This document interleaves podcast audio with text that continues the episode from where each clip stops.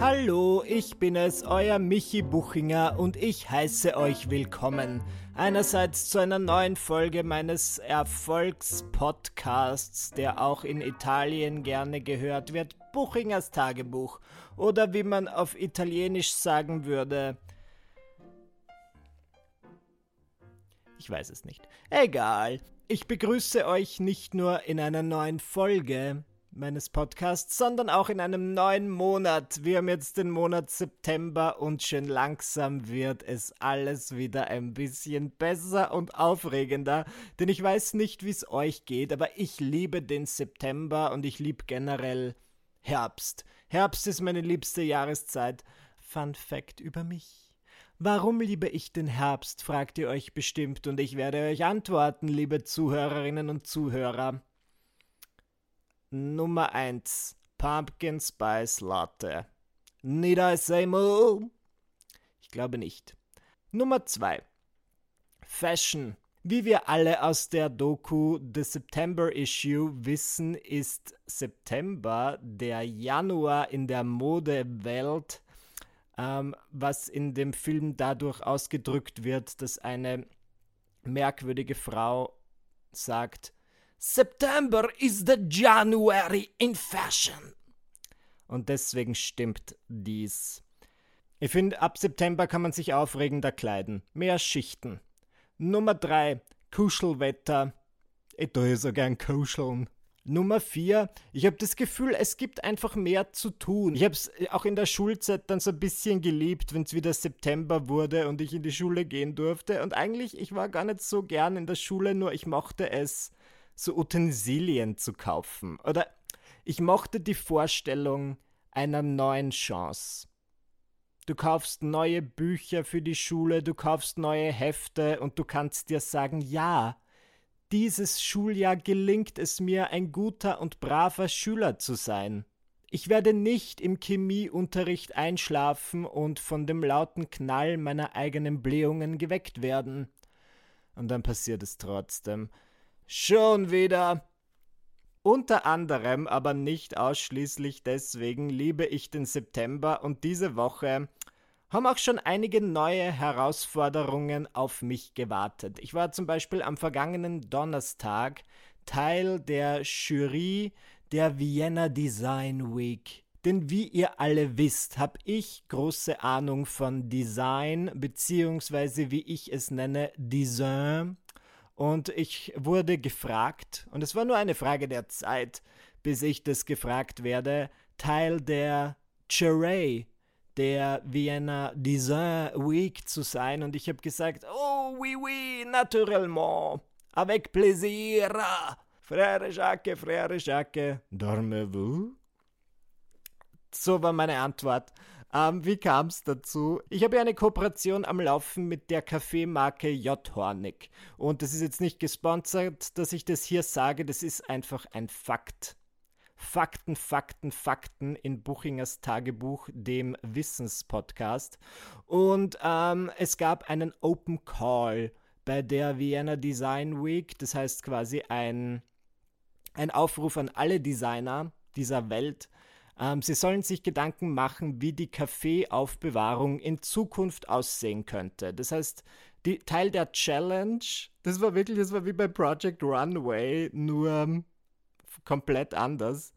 Ähm, nicht mit Mode nämlich. Sinn der Challenge war es, dir ein, eine Aufbewahrung für Kaffee zu überlegen. Und das konnte alles sein. Das konnte ein Behälter sein, es konnte aber auch einfach nur ein Accessoire sein.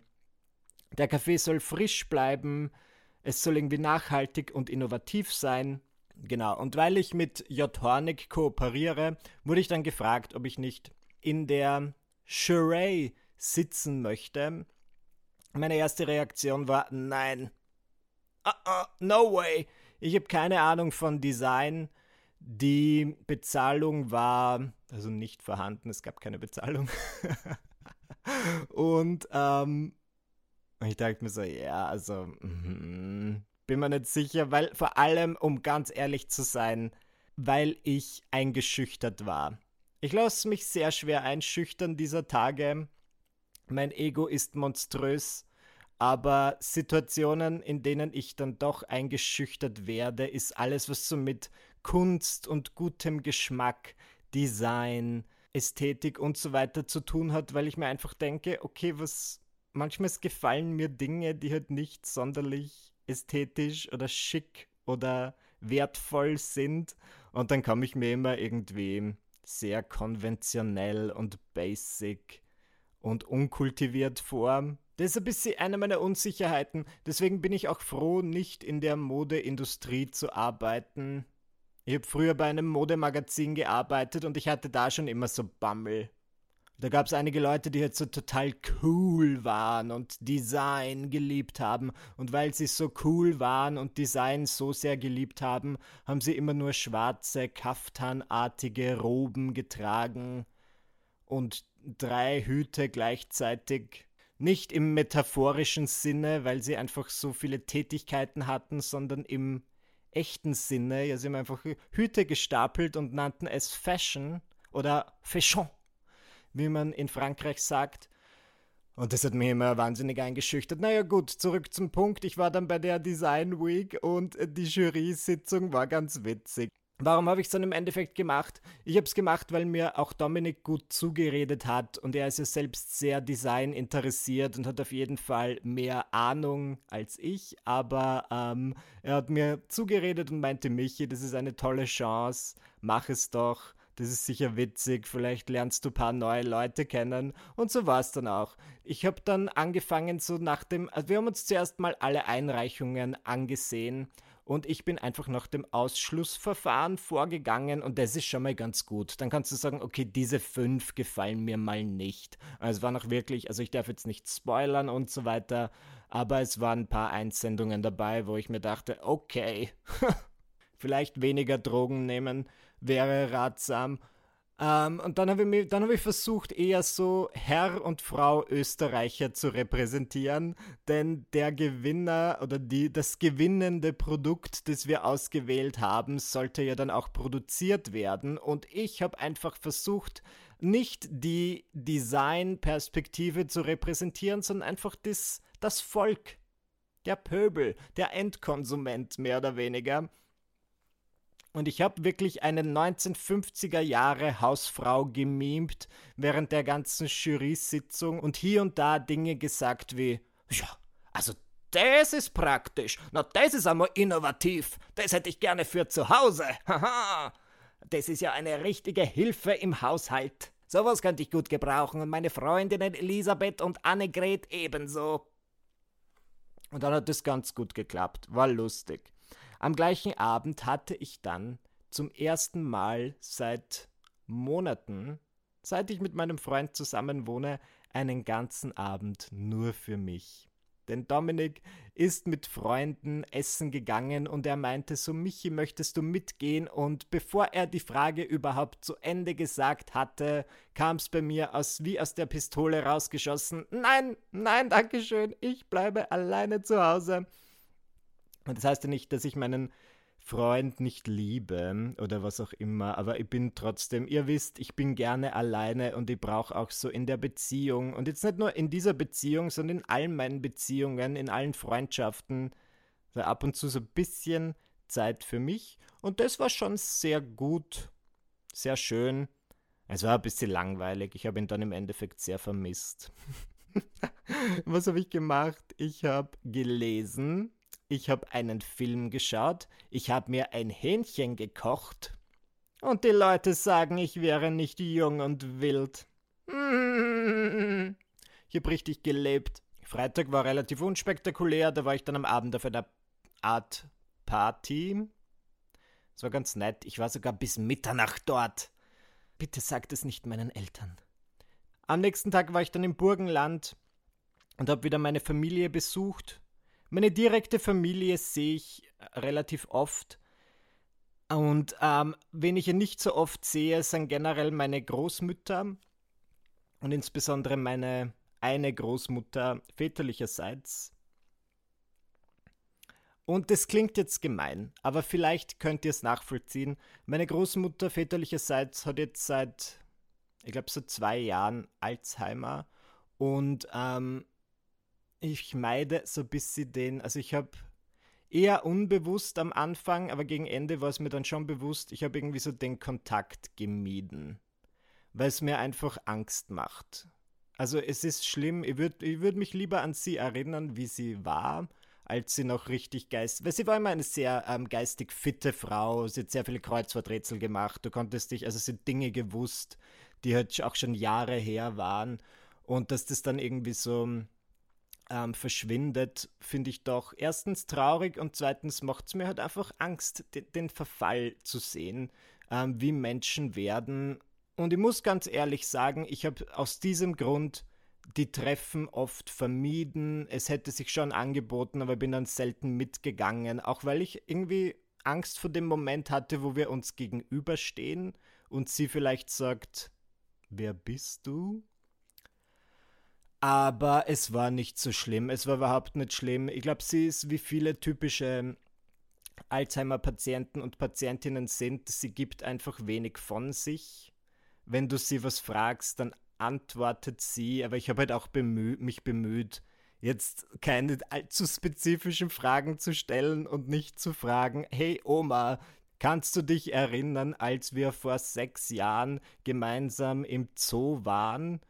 Welche Schuhe habe ich da getragen? Das, also wer würde es sowas auch fragen, vor allem jemanden, der Alzheimer hat. Das habe ich nicht gemacht. Ich habe dann alles, was ich gesprochen habe mit ihr, hat sich beschränkt auf, wie geht's dir heute? Wie schmeckt dir dieses Essen?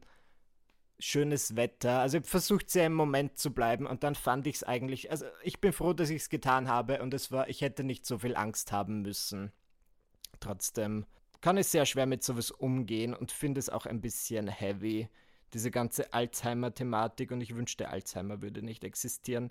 Und ich stelle es mir wirklich schwer vor, also wenn es dann jemanden trifft, also zum Beispiel, wenn, wenn jetzt mein Partner im Alter Alzheimer bekommt. Ich weiß nicht.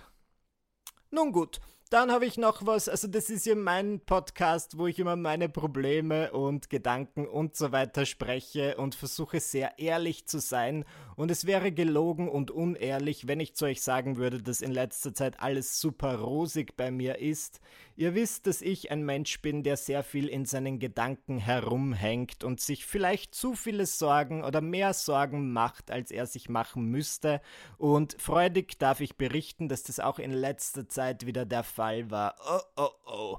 Mein eigener Kopf, mein Gehirn kommt mir manchmal vor wie die Vorlage für das verrückte Brettspiel, das verrückte Labyrinth.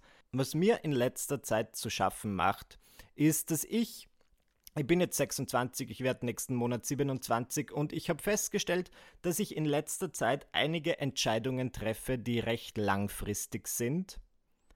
Wie zum Beispiel, wir ziehen jetzt in eine neue Wohnung, mein Freund und ich, und das ist keine, also das ist eine Eigentumswohnung und wir haben sehr viel selbst ausgesucht. Ähm, sie ist nach unseren Wünschen gestaltet und es es ist klar und unausgesprochen, aber klar, dass wir jetzt schon ein bisschen länger in dieser Wohnung verweilen. Und ich war dann letztens auf Instagram und ich mache das zum Beispiel jeden Sonntag oder jeden Sonntag, wenn ich dran denke, dass ich ähm, meine Community um Fragen bitte und so meinte und so meine, ja, was möchtet ihr wissen? Und dann hat eine Person geschrieben, die Wohnung, in die du jetzt mit deinem Freund ziehst, wirst du dort für immer wohnen bleiben? Und dann dachte ich mir so, fuck, wer fragt sowas? Ich habe mir noch nie Gedanken darüber gemacht, ob ich in dieser Wohnung für immer bleibe. Oh, oh, was, was, ist das außerdem für ein Gedanke? Die einzige Art und Weise, auf die ich diese Wohnung verlassen werde, ist mit den Füßen voran. Wenn sie meine Leiche raustragen, wenn ich dann 92 bin. Und versteht ihr, was ich meine? So was stresst mich halt, dass ich in letzter Zeit immer wieder in so Situationen bin, wo ich doch Entscheidungen treffe, die längerfristig sind. So ist es zum Beispiel auch gerade mit meiner Karriere als Stand-up-Comedian, wo ich dann Termine bis 2021 jetzt bereits geplant habe und generell karrieretechnisch, weil ich jetzt schon sehr viel Zeit investiert habe um dorthin zu kommen, wo ich zum Beispiel jetzt bin. Also bin jetzt noch immer nicht wahnsinnig weit, aber ich habe trotzdem viel Zeit investiert, um, um hier zu sein. Und es ist jetzt zu spät, um irgendwie kehrt zu machen.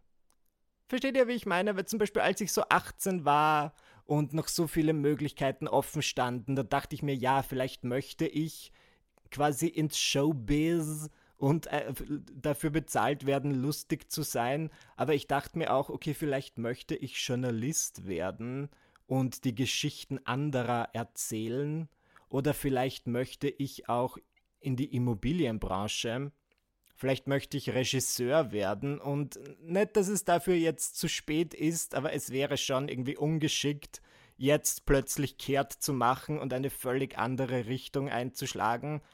Und manchmal nagt es an mir und besonders in letzter Zeit, weil ich mir so denke, hm, ja, im Moment ist es eh, es ist alles ganz gut. Aber wenn ich mich in mancher Hinsicht anders entschieden hätte, vielleicht wäre es dann besser. Vielleicht könnte ich dann der ähm, erfolgreichste Immobilienmakler Eisenstadts sein und mein Gesicht ist auf jeder Busbank. Wäre das nicht fantastisch? Ihr könntet jeden Tag auf meinem Gesicht sitzen. Hm. Ich möchte auch nicht undankbar klingen. Ich bin generell sehr zufrieden, so wie die Dinge sind, aber man weiß ja nie. Um eine lange Geschichte kurz zu machen, ich möchte damit sagen, dass ich in den letzten Jahren viele langfristige Entscheidungen getroffen habe und keine Ahnung habe, ob sie richtig waren. Das ist nebenbei bemerkt auch der Titel von Julia Engelmanns neuem Buch, das zufällig an meinem Geburtstag erscheint, namens Keine Ahnung, ob das richtig ist. Und ich denke mir so, yes, Julia, ich auch nicht. Das ist so relatable. Und wenn dann nur so Leute daherkommen und mich irgendwie fragen, das, was du jetzt machst, diese Wohnung, für die du dich jetzt entschieden hast, willst du dort für immer sein, dann stresst mich das so sehr, weil ich mir denke, oh Gott, für immer? Was ist schon, das ist halt sehr lang. Was ist schon für immer? Ähm, da fällt mir eine Geschichte ein. Sie ist relativ belanglos, aber das ist ein Geschichtenpodcast, mitgehangen, mitgefangen. Ich erzähle sie jetzt. Es gibt ein Lied in meinem Leben, das begleitet mich immer in den schlechtesten Situationen. Ich kann mich erinnern, ich war mal 15 Jahre alt und ich hatte irgendwie einen schwierigen Abend mit meinen Eltern. Wir haben gestritten, es war, keine Ahnung, ich weiß auch nicht mehr worüber, aber wir sind einfach sehr sauer zu Bett gegangen und am nächsten Morgen hat mich dann meine Mutter mit dem Auto in die Schule gebracht und die Stimmung war so lala. Man konnte die Anspannung mit einem Messer durchschneiden. Und wir haben Radio gehört und nicht gesprochen und dann kam so ein Song. Der hat schon lustig angefangen mit so Klavier, mit heiterem Klaviergeplänker. Und das ist so ein Song, der war beim Song Contest in den 70ern oder so.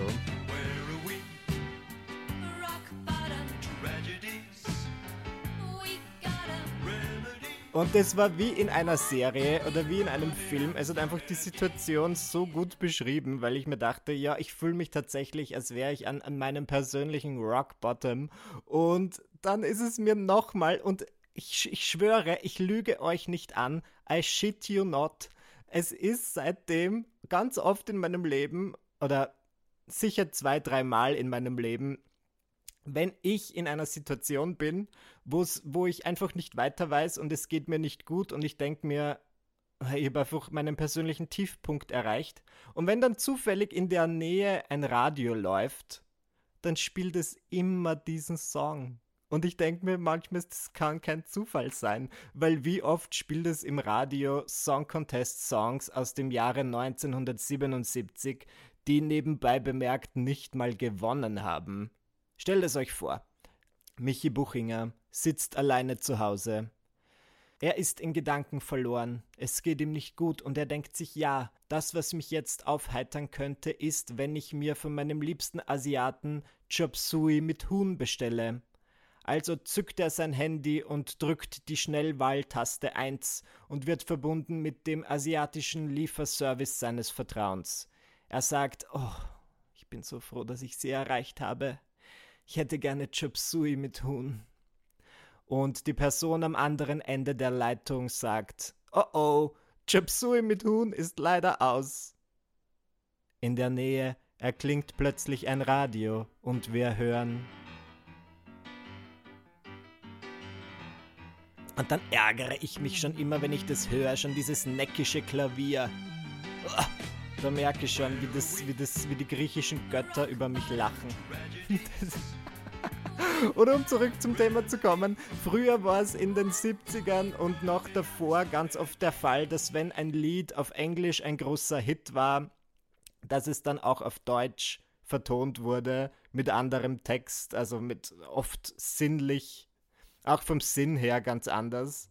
Und dieser Song Rock Bottom heißt auf Deutsch für immer. Ah, oh, fuck. Was ist schon für immer? Das ist die Frage. Nun gut, mit diesem kleinen Fun Fact über mich möchte ich mich aus dieser Folge Buchingers Tagebuch verabschieden. Es war wieder recht schön. Also ich hatte meinen Spaß und vor allem war es gut, ein bisschen Ballast bei euch abzulassen. Meine Probleme sind jetzt eure Probleme, deswegen danke dafür. Und wir hören uns dann beim nächsten Mal. Ciao.